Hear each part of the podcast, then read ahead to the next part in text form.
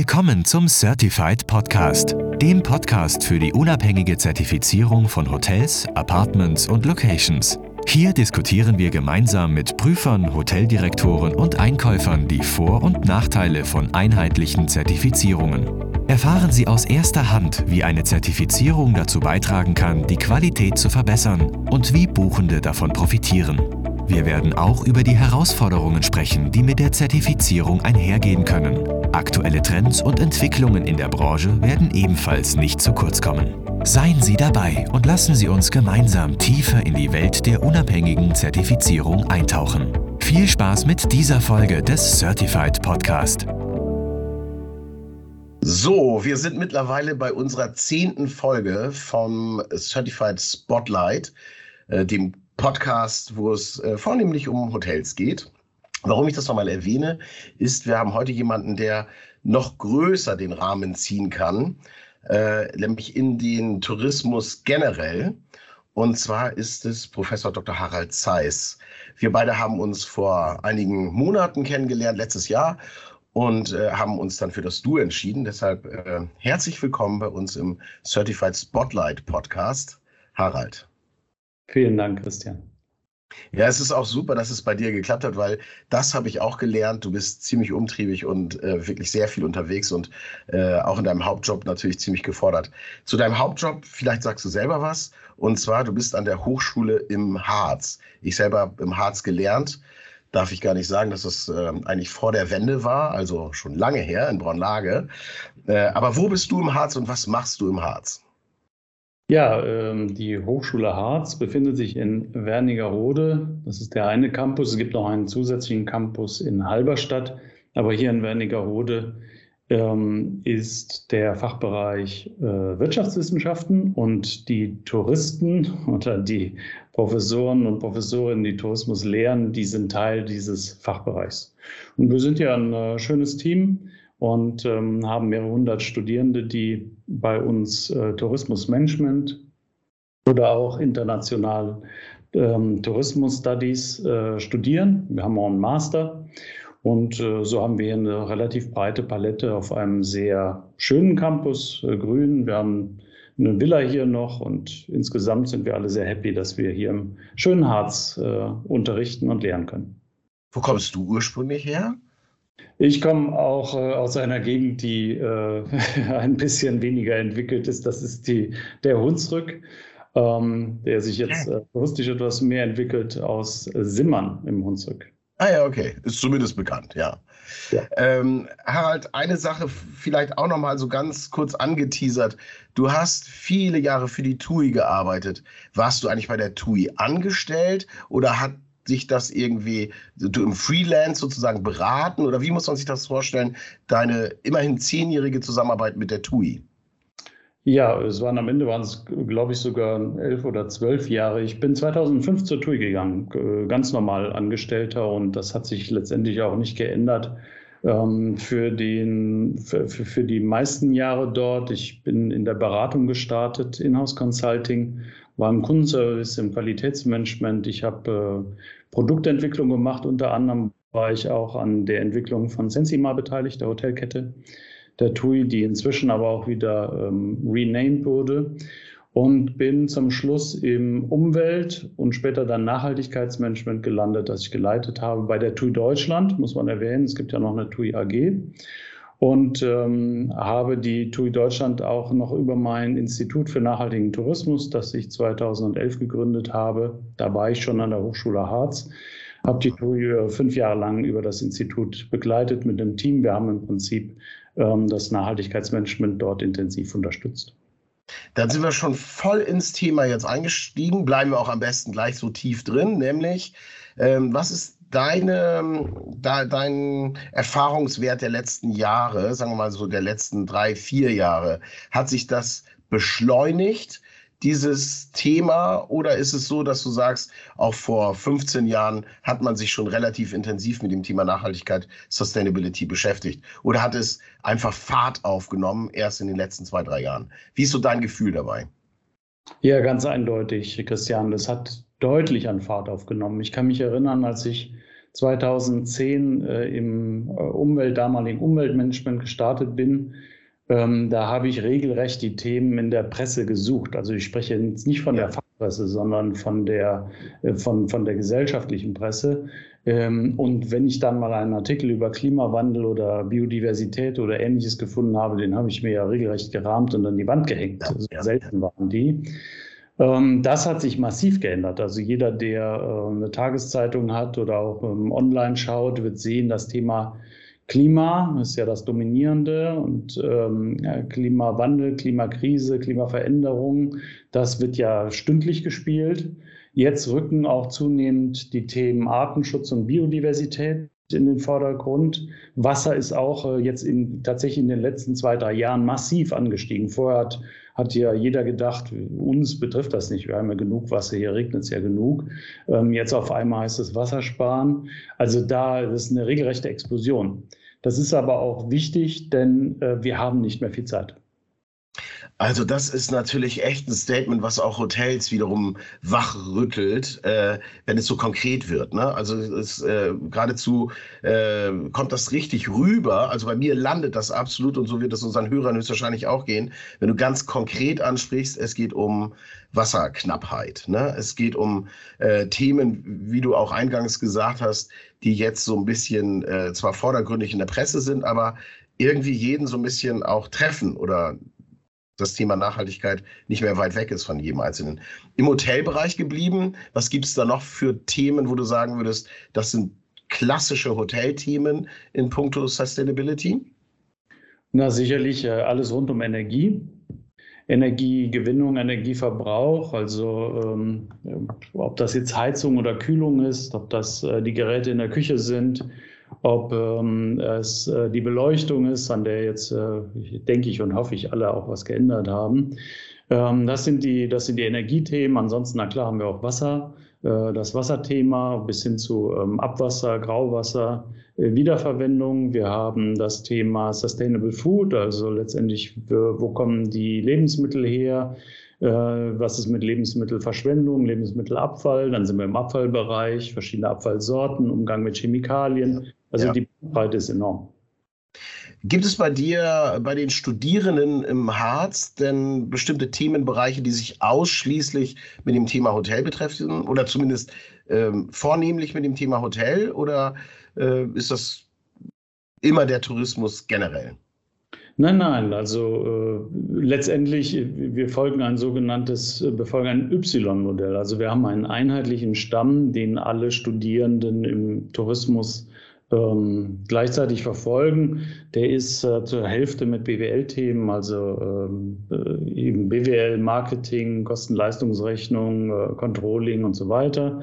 Und dann Grundlagen des Tourismus, wo wir im Prinzip das große Bild des Tourismus vermitteln. Nach ähm, zwei, drei Semestern bekommen dann die Studierenden die Möglichkeit, sich zu spezialisieren. Wir nennen das Berufsfeldorientierung, also dass ah ja. sie ein bisschen im, ah ja darauf achten, was sie später machen wollen. Und da haben wir tatsächlich eine BFO, so ist die Abkürzung für Hospitality. Okay, interessant. Ähm, ja, wir sind auch gerade auf der Suche, kann ich ja ruhig schon mal ausplaudern, weil es quasi in den nächsten zwei Wochen offiziell wird. Ähm, ich habe mich einige Zeit jetzt damit beschäftigt, seit anderthalb Jahren, äh, ein White Paper zu erstellen, mhm. äh, zusammen mit dem German Convention Büro, mit dem Matthias Schulz und äh, einigen anderen in einer Arbeitsgruppe, äh, wo wir gesagt haben, wir wollen das Thema vor allem aufgleisen im Hinblick auf Green Deal also den ja. European Green Deal, umsetzbar zu machen für die Hotels. Äh, sehr spitz. Wir werden uns um die Tagungshotels kümmern. Äh, Michael Stuber sei hier erwähnt, der bei Certified kein Unbekannter ist, weil der quasi alle Zertifizierungsprozedere durchgemacht hat, aber vor allem auch Förderer dieser gesamten Idee Sustainability ist bei Certified. Ähm, und das wird auf den Markt kommen und da werden wir auch solche Plattformen auch versuchen zu nutzen, dass wir sagen, auch junge Leute sollen sehen, wie intensiv sich die Hotellerie bereits mit diesem Thema beschäftigt und das auch sich orientiert am Green Deal. Was sagst du zum Thema Green Deal? Ist das äh, ein Oberbegriff, der wenig greifbar ist oder wie macht man den greifbarer? Äh, ist das ein guter Aufhänger aus deiner Sicht? Das ruhig ehrlich antworten, ne? Äh, aber dass wir das so genommen haben, diese Idee, European Green Deal greifbar zu machen?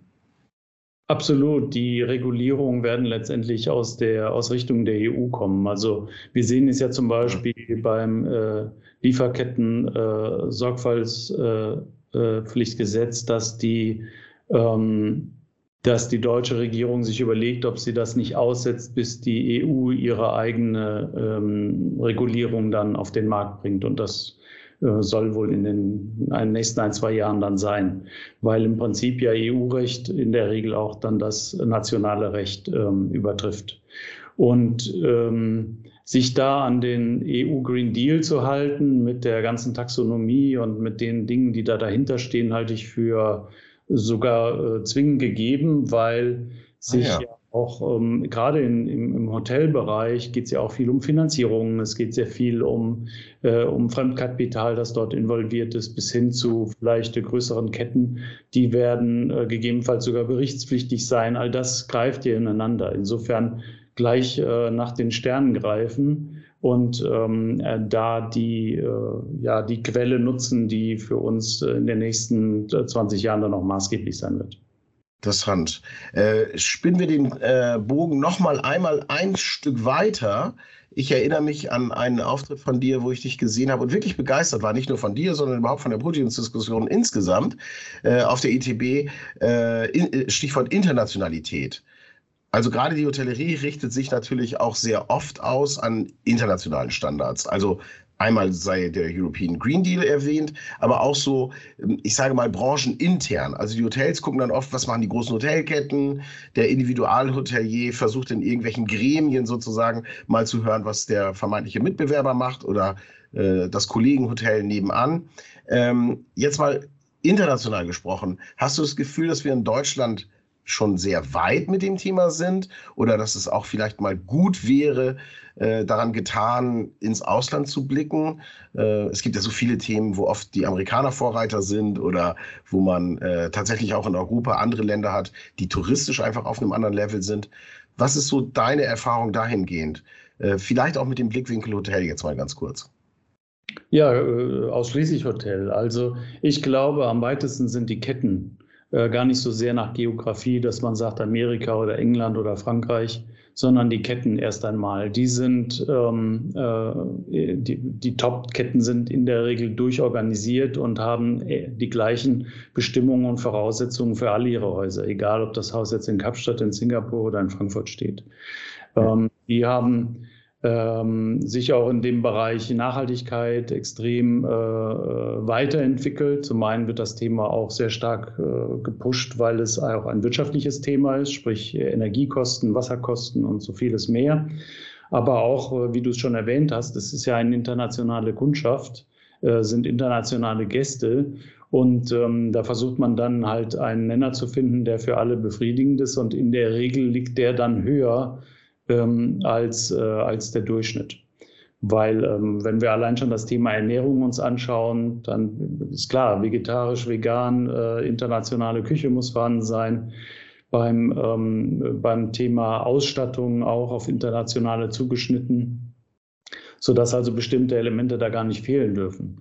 Du fragst jetzt, was macht jetzt der Einzelhotelier in Deutschland? Soll er das genau. kopieren? Genau. Da würde ich jetzt tatsächlich nochmal einen Schritt zurück machen und sagen, das kommt auf das Haus an. Also äh, im, im Einzelfall bestimmt dann das Gebäude, die Infrastruktur ja. und dann auch natürlich der Gästemix, äh, was man machen kann, weil ähm, dann muss man sagen, zählen wieder jetzt regionale Aspekte. Also vielleicht äh, der Klassiker wäre so ein Bidet zum Beispiel. Also in Deutschland ist es meines Erachtens äh, kein äh, kein Feature, das man auf jeden Fall haben muss. In anderen Ländern könnte das ganz anders aussehen.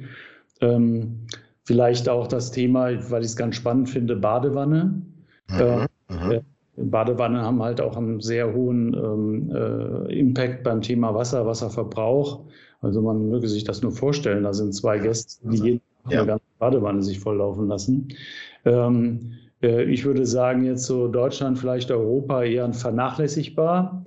Ähm, wenn wir auch sehen, wie jetzt die Systemhotellerie aufgestellt ist, also Motel One und Co., mit eher weniger Platz und mehr ja, Funktionalität. Aber ich weiß nicht, wenn man nach England schaut, nach Amerika, vielleicht auch nach Asien, könnte sein, dass dann Gäste also das rigoros ablehnen würden als ähm, völlig unter deren Standard. Da bin ich jetzt nicht sattelfest, aber das wäre so ein Beispiel. Ja, es ist ein super Beispiel, wirklich. Also jetzt, ich bin ja quasi durch und durch Hotelier vom Herzen ja mein, mein berufliches Leben lang. Und deshalb, es sind sehr gute Beispiele. Ja, also muss ich wirklich sagen, genau so geht es mir auch, gerade im Hinblick auf Certified, wenn ich zum Beispiel auch sehe, äh, habe ich eingangs, als wir beide so unser Vorgespräch hatten, äh, mhm. habe ich auch nochmal erwähnt, dass also Certified daraufhin äh, ausgerichtet ist, tatsächlich äh, sehr heruntergebrochen in kleinste Details das Hotelzimmer beispielsweise aufzugleisen und zu sagen, was sind Standards, an welchen Dingen sollte der Hotelier arbeiten und wo genau geprüft wird, ob es auch tatsächlich den Standard erfüllt, den es haben sollte. Und deshalb sind deine Beispiele absolut richtig. Ich hoffe ja auch immer, dass der äh, Einzelhotelier nicht zu erschlagen damit ist. Ne? Also äh, bleiben wir mal beim Thema Certified, aber das gilt auch für Bewertungen insgesamt, dass er wirklich sehr im Detail sein Produkt halt auch selber gut einschätzen kann. Das, glaube ich, ist immer extrem wichtig. Ähm, bist du jemand, weil ich gerade Bewertungen gesagt habe, der selber persönlich privat auf sowas Wert legt? Also äh, guckst du nach Bewertungen, wenn du das Hotel aussuchst, in dem du nächtigst, oder schreibst du sogar selber Bewertungen? Äh, wie ist das bei dir persönlich so? Ich glaube, ich habe einmal einen Hoteltest gemacht in Berlin bei einer Kette. Äh, das war sehr spannend, aber die war ja. jetzt nicht in Bezug auf Nachhaltigkeit. Ähm, ich achte aus den Augenwinkeln darauf. Ähm, also ich, ich nehme die, ich nehme die, äh, die Siegel dann wahr auch mhm. äh, sowas wie Certified und denke mir, okay, hier ist, ähm, ähm, hier hat man sich also Mühe gegeben, seine Prozesse zu standardisieren, denn bei der TUI war ich unter anderem auch mitverantwortlich für die ähm, Weiterführung der ISO 14001. Das ist ja, ja. Ähm, ein, ein, Zertifizierungsmechanismus und äh, ich glaube, die wenigsten Kunden der TUI haben jetzt darauf geachtet, dass die TUI nach 14001 zertifiziert ist. Aber ich muss sagen, als ich das System mehrmals durchlaufen habe und gesehen habe, was alles gemacht ja. wird, das dokumentiert wird, das ist im Prinzip eher ein Qualitätsthema. Denn die, äh, dieses, die, das Aufsetzen der Prozesse und Verantwortlichkeiten hilft extrem, ja. auf Dinge aufmerksam zu werden. Und ähm, ich kann das, im, kann das nur jedem großen Unternehmen empfehlen, ähm, auch wenn es eine Menge Arbeit ist beim ersten Mal und danach auch immer auch ein Grundrauschen hat, ist ein Qualitätskriterium. Und wir hatten ja bei der TUI auch Hotels, die ähm, den Umweltchampion erhalten haben. Also das war die ja. Nachhaltigkeitsauszeichnung für die Hotels. Und äh, da haben wir die Korrelation gesehen zwischen ähm, Qualität und Nachhaltigkeit. Mhm. Also Wer, ähm, wer das eine hat, hat meist auch das andere. Wenn die Gäste ge gedacht haben, wer einen großen Garten hat, der muss nachhaltig sein. ähm, ist bei uns ganz klar, die Hotels sind auch die, die ja. im, beim Thema Nachhaltigkeit am besten performen, weil sie eben sehen, dass in, äh, an ganz, ganz vielen Stellen äh, letztendlich da auch Geld zu verdienen ist und äh, Prozesse verbessert werden. Ich habe ähm, jetzt letzte Woche ein Gespräch geführt, das passt eigentlich jetzt gerade gut, fällt mir gerade spontan ein, äh, dass jemand gesagt hat, ja, die Hotels, die machen sich so Sorgen, CO2, äh, Fußabdruck und also äh, diese Themen irgendwie zu dokumentieren und auch sichtbar zu machen und so weiter. Das sind andere Branchenzweige viel weiter und haben es auch leichter. Also ähm, äh, Car Rental und Airlines und so weiter. Wie ist deine Sichtweise darauf? Ja, jetzt äh, bin ich mal gespannt, was du sagst. Ja, du hast gesehen, dass ich mit dem Kopf geschüttelt habe. Ja. Also ich glaube, dass äh, die Hotellerie groß aufatmen kann, dass sie nicht die Airlines sind. Ähm, okay. ja, das, äh, wir müssen jetzt gar nicht intensiv über die Airlines sprechen, aber mein persönlicher Eindruck ist, die Airlines haben keine greifbare Lösung zur Hand. Und SAF ist auch nicht die, äh, die Lösung der Probleme, sondern ein Hinauszögern. Und, Was ist SAF, wenn ich Achso, entschuldige bitte, das jetzt spreche aus dem Airline-Bereich, das Sustainable. Aviation Fuels, also nachhaltiges Kerosin sozusagen. Ah ja, ja, okay. Mhm. Aus, aus äh, jetzt mal salopp Frittenfett und, ähm, äh, und ja, okay. weiter. Aber ähm, der, der klimaneutrale Flieger, der ist noch nicht mal am Reißbrett entstanden. Das ist das mhm. Problem. Mhm. Jedenfalls nicht für die Mittel- und die Langstrecke. Und äh, die Hotellerie kann aber Die kann komplett nachhaltig werden. Ich habe ähm, in Erlangen äh, äh, übernachtet in einem Hotel. Äh, da da kriege ich quasi wieder CO2 zurück, weil sie klimapositiv sind. Mhm, mhm. Und, ähm, äh, das kann im Prinzip äh, mit entsprechenden Investitionen jedes Hotel leisten. Ähm, insofern würde ich fast sagen, weihnachtlich fürchtet euch nicht, sondern packt es an es ist ähm, sicherlich ist es an der einen oder anderen Stelle mit Kosten verbunden, aber es macht auch richtig Spaß, wenn man sich da mal reingearbeitet hat.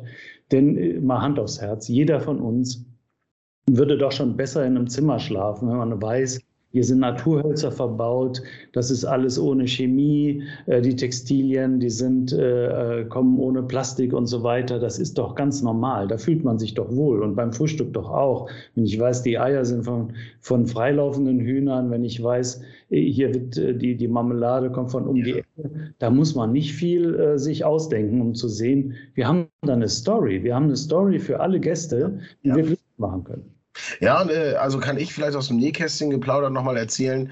Ähm, diese Idee ist entstanden, warum wir das White Paper, von dem ich vorhin gesprochen habe, mm, in die Richtung Tagungshotelleries äh, auch ausbauen wollten oder uns darauf zu fokussieren, ist auch dieser Effekt. Da haben wir äh, eingangs dann immer gesagt, es ist so wichtig, auch wenn eine große Veranstaltung irgendwo läuft, zu sagen, wir fühlen uns alle gut, wir alle die 150 Leute, die im Saal sind, weil wir tun zwar irgendwo natürlich, müssen wir erstmal dahin reisen und haben das alles, aber wir machen es in einem Produkt, in einem Hotel, welches nachweislich auch der Klimaneutralität gut tut oder zumindest sich damit beschäftigt hat. Das kann auch so einen Effekt auf Events haben, wenn das nochmal gehighlightet wird. Ne?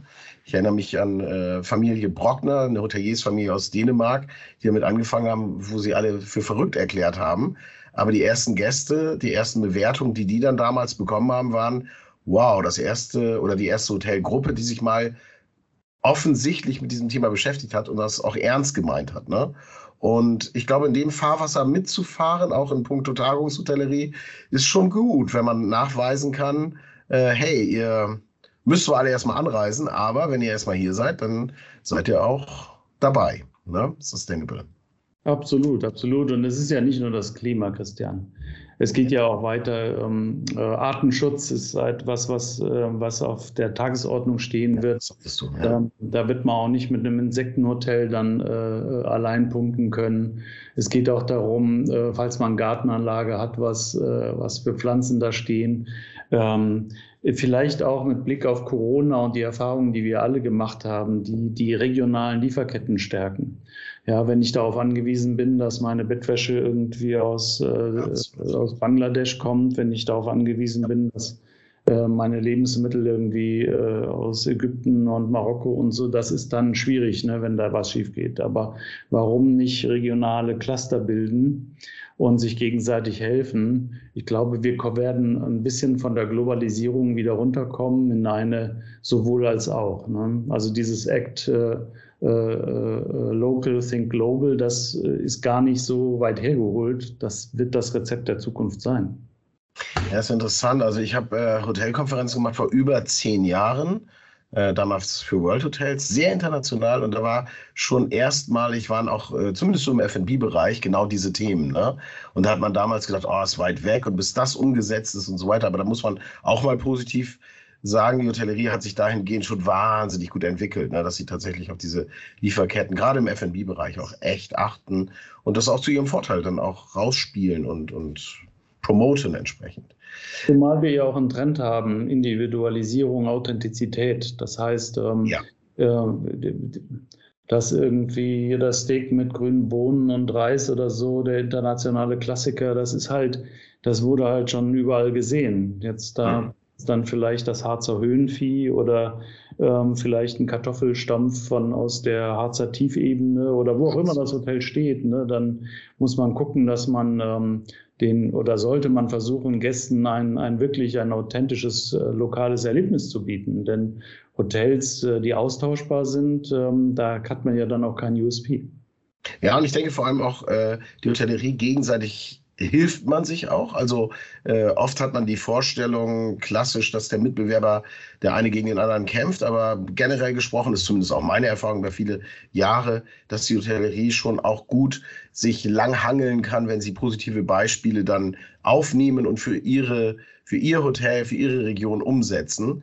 Und ich glaube, das sollte auch vielen Mut machen, dass man sagt, äh, man muss sich das Rad neu erfinden, gerade auch in puncto Sustainability. Es gibt gute Vorreiter. Wir haben vorhin den Michael Stube vom Landgut Stube angesprochen, aber viele, viele andere, ähm, die sicherlich auch so ganz gut Copy-Paste-mäßig ähm, auch da als Beispiel gelten können.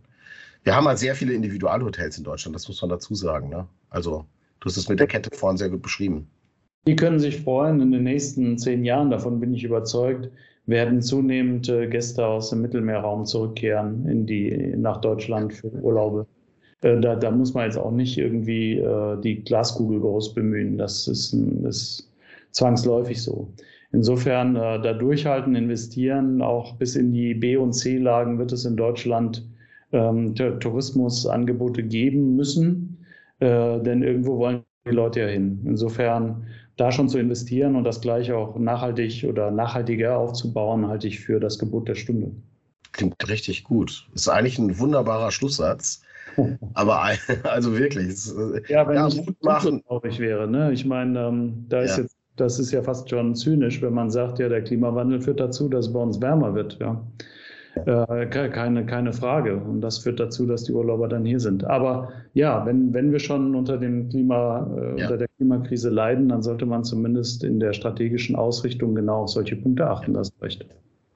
Nee, ist schön. Also es ist wirklich, ähm, äh, das ist auch gut, so einen Tenor zu haben, äh, eher positiv und äh, optimistisch und zuversichtlich das Thema anzugehen. Und ich glaube aktuell auch so ein Trend zu sehen, dass äh, die Hoteliers sehr aufgeweckt sind, was das betrifft und unter anderem versucht das Certified, um das nochmal zu erwähnen, an der Stelle tatsächlich auch zu fördern. Also deshalb macht der Till Runte mit seinem Team auch immer wieder auf äh, Roundtables, auf Veranstaltungen, auf Award-Verleihungen darauf aufmerksam und damit man das auch nutzen kann, für die Außenwelt das entsprechend darzustellen und darstellbar zu machen auch. Ne? Ähm, das war ein schöner Schlusssatz eben von dir, also positiv und so weiter äh, besetzt, ganz toll. Aber ähm, abschließend habe ich eine, eine, private Frage an dich, weil mich das tatsächlich interessiert und wir beide, solange wir uns kennen, noch nie darüber gesprochen haben. Was bist du oder familientechnisch, was seid ihr für ein, für ein Urlauber-Typ? Äh, bist du ein Camper eher oder fliegst du jetzt gar nicht mehr vielleicht? Oder wie sieht Urlaub äh, im Hause Zeiss aus? Na, das, das, hängt natürlich auch ein bisschen von der Konstellation ab, wie bei jedem. Wer kleine ja. Kinder hat, äh, der wird jetzt vermutlich nicht irgendwie mit dem Rucksack unterwegs sein, sondern mhm. die Angebote von All Inclusive nutzen. Inzwischen sind meine Kinder aus dem Haus, das heißt, ich bin jetzt wieder äh, quasi Individualreisender und äh, ja, ich ja. bin sehr in Frankreich verliebt. Ich mache sehr gerne Urlaub in Frankreich und tatsächlich, da lagst du richtig, mache ich das auch sehr gerne in einem Camper ähm, und äh, nutze ansonsten die Bahn. Aber Fliegen, das ist tatsächlich so, Fliegen versuche ich definitiv zu vermeiden, wo es geht. Ja. Ähm, denn äh, der CO2-Impact ist einfach sehr, sehr groß. Da muss man schon genau wissen, wofür man das dann ausgeben möchte. Auch ein Statement, ganz klares Statement. Diskutiert man auch im Freundeskreis und so weiter. Haben wir gerade aktuell bei uns im Freundeskreis auch die Diskussion, wer fliegt und wohin und wofür auch. Ja, also ob man wirklich dreimal im Jahr, weil man sich leisten kann, also ich gehöre nicht dazu, aber selbst wenn man sich leisten kann, dreimal im Jahr Langstrecke fliegt. Ne? Das ist, sind wirklich Themen, die glaube ich auch, äh, jetzt bist du ein paar Jahre jünger als ich, aber ungefähr in der gleichen Generation, dass wir, dass wir uns schon darüber Gedanken machen. Ne? Und das finde ich schon interessant wie das jetzt so durchgeschlagen ist. Also meine Tochter ist 20 Jahre alt und die äh, weist natürlich auf solche Themen hin. Glaube ich, manchmal ist sie überrascht, positiv überrascht, wie weit auch in unserer Generation das schon vorgedrungen ist, bei der Urlaubsplanung auch darüber nachzudenken. Ne? Ja. Und äh, das finde ich interessant. Aber okay, dann bist du also unter anderem Camper-Typ. Aber Frankreich beispielsweise äh, kann ich äh, nur bestätigen, geht mir genauso lange nicht in Frankreich gewesen. Jetzt Ardèche kennst du dann höchstwahrscheinlich. Ja. Da bin ich vor ein paar Jahren gewesen und habe gedacht, wow, Frankreich kann so cool sein. Ja, schön. Super.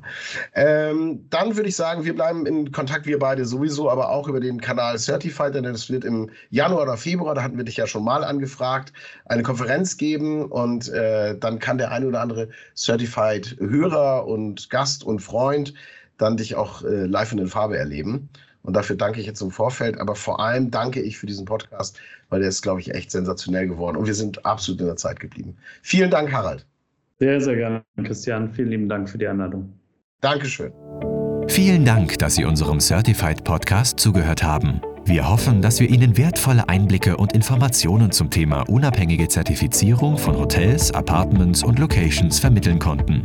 Wenn Sie mehr erfahren oder mit uns in Kontakt treten möchten, besuchen Sie unsere Website certified.de oder folgen Sie uns auf unseren Social-Media-Kanälen. Dort finden Sie weitere Inhalte und Updates zu unseren Zertifizierungen sowie die Möglichkeit, uns Ihre Fragen und Anregungen zukommen zu lassen. Wir freuen uns darauf, von Ihnen zu hören und Sie in der nächsten Folge unseres Certified Podcast begrüßen zu dürfen.